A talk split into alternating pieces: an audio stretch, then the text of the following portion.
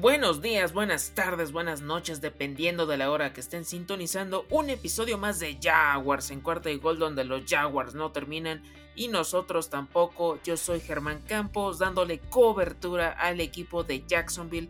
Te recuerdo como siempre las redes sociales arroba cuarta y gol Jaguars 4TA YGOL Jaguars y por supuesto la cuenta personal arroba GKB90. GECAVE90 en Twitter para resolver todas tus dudas sobre este episodio o cualquier otro tema en específico.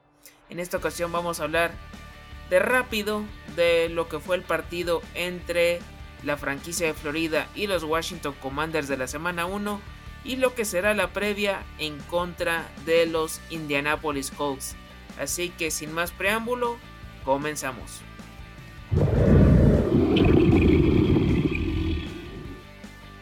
Y es que, sí, se esperaba que fuera una victoria a domicilio en el FedEx Field. Había muchas situaciones a, favor para, para este encuentro, sin duda alguna. Y es que el equipo de Ron Rivera no contaba con jugadores como Chase Young, Tyler Larsen, Willie Beavers, Cam Curl, Curtis Hodges, y Brian Robinson, que por obvias razones no, iba a estar presente. Y sin embargo, no pudieron aprovechar estas ausencias en este encuentro que terminó a favor de, de, los Washington Commanders por 28 a 22. Un partido con muchos errores de ambos equipos.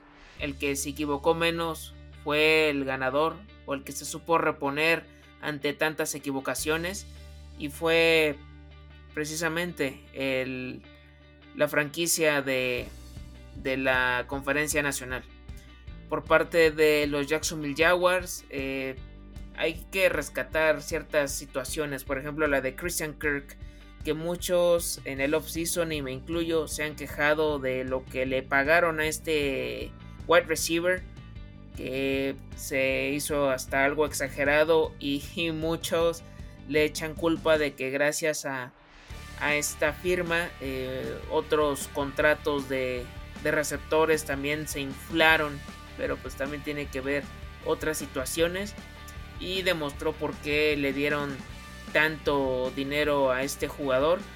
12 targets, 6 recepciones, 117 yardas, solo le faltó el touchdown pero si mantiene este paso en toda la temporada, va en camino a romper la que ha sido su mejor campaña, que fue de hecho la pasada con los Arizona Cardinals, donde registró 982 yardas. Entonces creo que es un buen augurio para este elemento que quiere demostrar por qué le dieron este dinero garantizado. Otro de los que también sorprendió y que se ha ido ganando el puesto y no solo desde ahorita sino desde la pretemporada que le fue quitando terreno tanto a la Con como a la Vizca Chenault que ya sabemos uno fue cortado el otro fue intercambiado a los Carolina Panthers y de hecho hasta Tim Jones les ganó a, estos eh, dos antes mencionados pero me estoy refiriendo a Say Jones también este jugador que en lo personal a mí no me agradó mucho su, contratación, pero de todas formas también está ganando terreno para, para este tridente titular. Y por supuesto le pueden lanzar una sandía o la fruta que ustedes me digan, un yunque, un piano, pero Marvin Jones sigue siendo una muy buena garantía con su experiencia porque puede atrapar lo que le lancen he de admitir que yo tenía miedo que regresara tan pronto el running back James Robinson por la lesión que sufrió en diciembre del año pasado en contra de los Jets. Eh, esta recuperación pues prácticamente milagrosa, una hazaña al estilo de Cam Akers en el Super Bowl jugando para los Angeles Rams en contra de los Cincinnati Bengals. Aquí pues fue algo similar porque solo fueron 8 meses de recuperación y realmente se mostró con mucha solidez, para mi sorpresa, y qué bueno que así lo haga. de no volver a, dudar de su potencial, de lo que puede demostrar dentro del terreno de juego. Fue líder del backfield y por si fuera poco, fue el artífice de los dos touchdowns de la franquicia de Florida. Sorprendentemente para sus detractores, que creo que son varios, pero Jawan Taylor no permitió presiones en su zona y estuvo participando en la mayoría de los snaps de la línea ofensiva.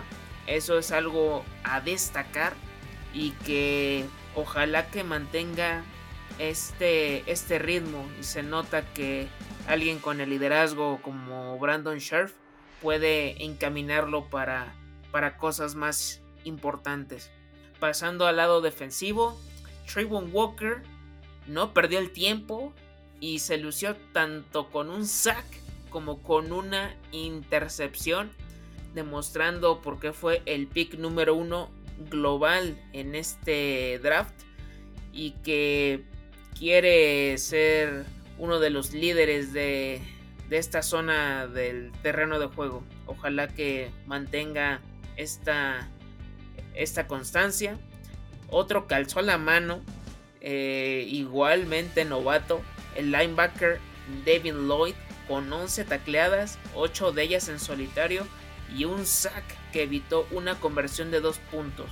Él también desde la pretemporada se ha mostrado como este jugador que empieza con este mensaje alentador desde el vestidor, desde el túnel, hasta llegar a, la cancha y creo que así lo está demostrando. Otro que mantuvo el nivel fue el linebacker Foyesade Olokun con 10 tacleadas, 6 de ellas en solitario. Otro que no se quedó atrás, Josh Allen, forzó un fumble cuando estaban en territorio enemigo eh, los Washington Commanders. Y el cornerback Tyson Campbell se destacó con una intercepción a Carson Wentz, que terminó, ahorita vamos a hablar de, de sus números, pero pues no lo fue tan mal después de todo. Y los que también fueron bastante relevantes fueron los defensive tackles Davon Hamilton y Foley Fatukasi porque dejaron a los running backs Antonio Gibson, J.D. McKissick y quien se agregara a la ecuación del backfield en solo 3 yardas por acarreo. Así que es un, muy buen comienzo porque había sido algo que habían sufrido en campañas o temporadas pasadas.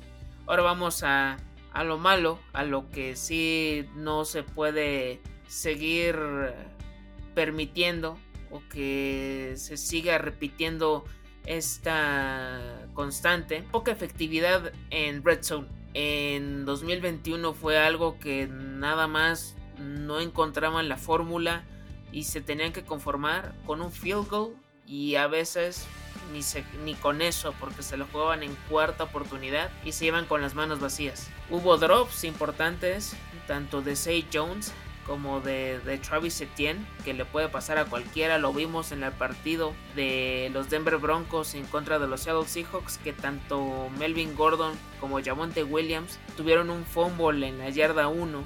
No puedes competir, no tienes la oportunidad de, de llevarte el triunfo si nada más conviertes el 25% de tus terceras oportunidades, 3 de 12. Eso también fue algo que se estuvo eh, sufriendo en la temporada pasada. Riley Patterson, uno de los N mil cantidad de kickers que ha tenido Jacksonville desde la pretemporada hasta la fecha, falló un field goal de 37 yardas y dejaron ir también una conversión de dos puntos. De por sí cuesta trabajo que hagan un touchdown y luego cometes este tipo de, errores, pues no, no hay mucho que hacer. Sunshine o Trevor Lawrence eh, cometió dos intentional groundings que sí fueron bastante evidentes y en algunas ocasiones tenía que lanzar lo más rápido posible porque la línea ofensiva colapsaba, más que nada del lado izquierdo. Eh, Cam Robinson y Ben Barch fueron los eslabones más débiles de esta, de esta área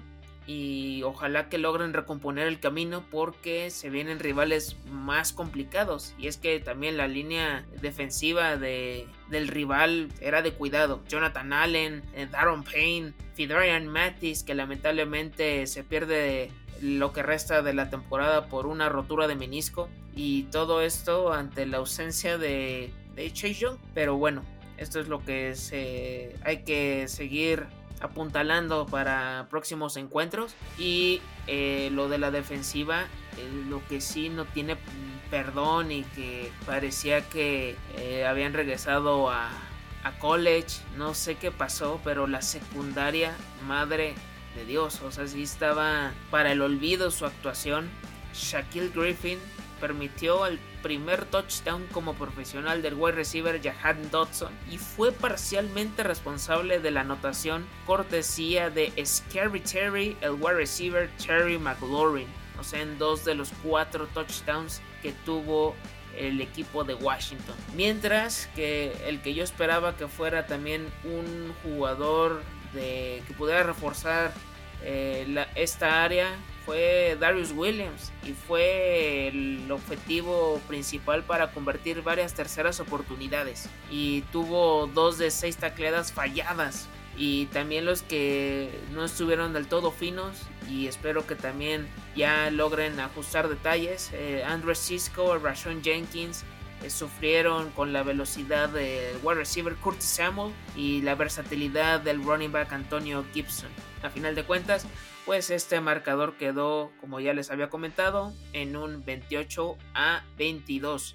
Y pues, es momento de darle vuelta a la página de una vez por todas porque este fin de semana se estarán enfrentando a su primer duelo divisional y va a ser en contra de, de, una institución a la que ya le tienen tomada la medida específicamente en el TYAA backfield desde el 2014 y me refiero a los Indianapolis Colts. Ustedes podrán decir hay mucha diferencia entre ambos rosters, en los depth charts, pero la fórmula se repite y es como el meme de Dark va a pasar, va a suceder otra vez, va a pasar otra vez, ya sea por las condiciones del clima, la presión constante de los aficionados que pues el año pasado se vistieron de payasos, el momento que pasan los jugadores clave, eh, las decisiones de cada staff de cocheo o no sé, los astros se alinean,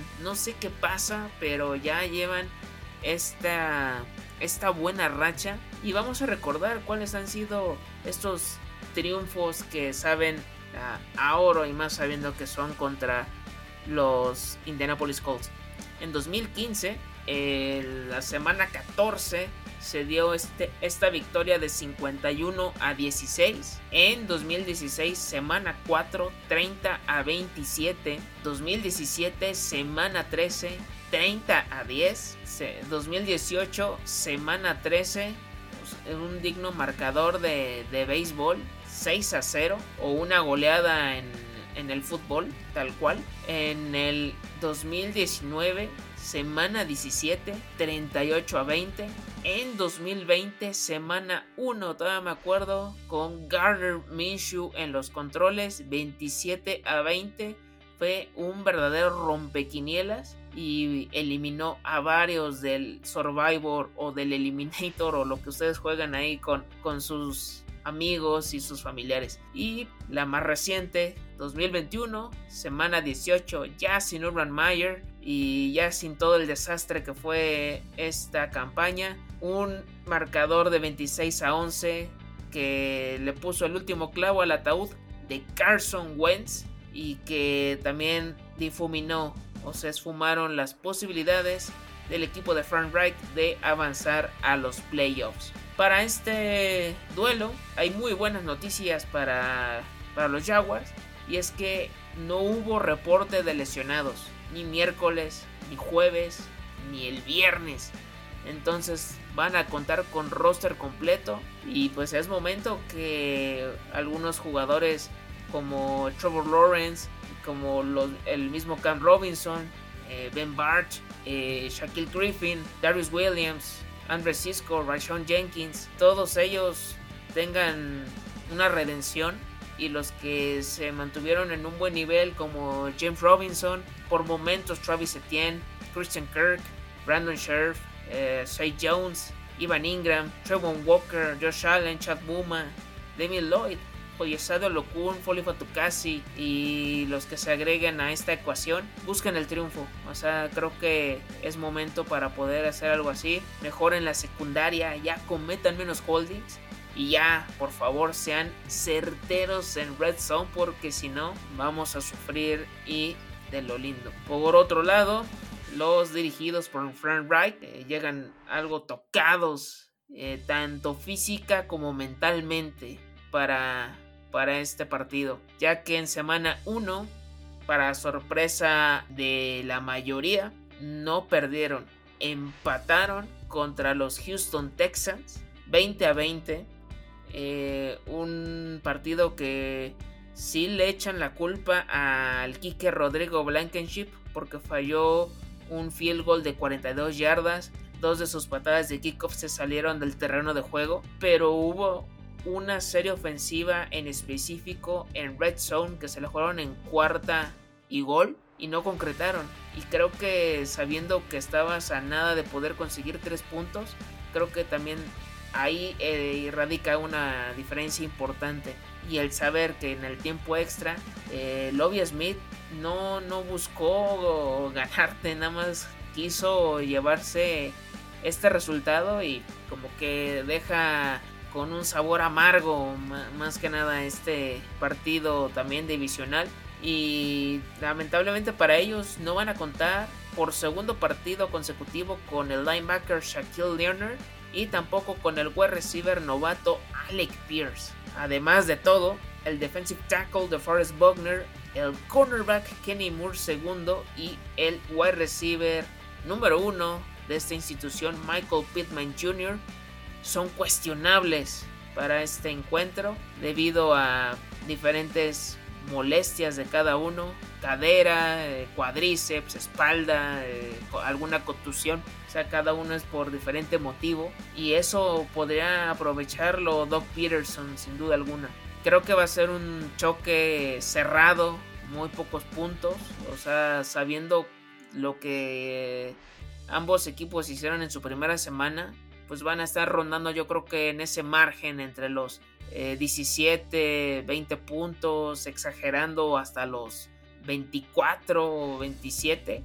Yo creo que van a estar ahí en muchos de sus encuentros. Curiosamente, ambas instituciones están experimentando con los equipos especiales. En Jacksonville ahorita están con Riley Patterson, que hasta el momento ha durado. Y a ver si en una de esas no lo, lo vemos ya cortado después de, este fin de semana. Y por parte de Indianapolis, pues ya contrataron a Chase McLaughlin tras el despido del ídolo de masas Rodrigo Blankenship. Y de hecho en esta búsqueda de, de nuevo pateador también estaban dos ex Jaguars como lo es Matthew Wright y Josh Lambo y otro que ya había estado en 2021 y les funcionó bastante bien y pensé que se iba a quedar pero al final de cuentas no logró ser elegido fue Michael Bashley entonces creo que ahí puede radicar también la diferencia eh, para bien o para mal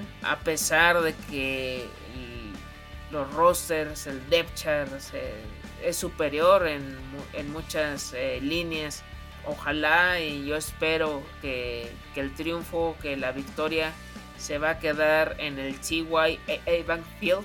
Creo que va a ser un marcador de, 24 a 20 y por supuesto mejorar el récord de la temporada pasada que fue de 3 ganados y 14 perdidos.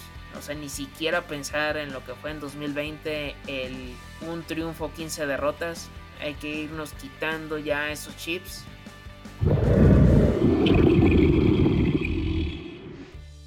Sin más por el momento, les agradezco mucho el haber sintonizado este episodio de Jaguars en cuarta y gol. Muchas gracias. Les recuerdo las redes sociales arroba cuarta y gol Jaguars 4TA YGOL Jaguars. La cuenta personal GKB90 GSAVE90 en Twitter eh, quejas, sugerencias, eh, algo que quieras comentar, es bienvenido. Si también quieres participar, eres bienvenido. Tú solo manda un mensaje directo a cualquiera de estas dos cuentas y ahí vas a obtener respuesta lo más pronto posible. Disfruten este fin de semana, ojalá que sea favorable para que siga esta racha, que no, que no se rompa, es de lo poco que hay que seguir conservando todavía eh, en positivo y que, que gane el mejor para, para este duelo de la semana 2, donde aquí también se va a ver eh, de qué están hechos para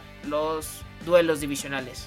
Yo soy Germán Campos y recuerda, porque los Jaguars no terminan y nosotros tampoco. Cuarta y gol.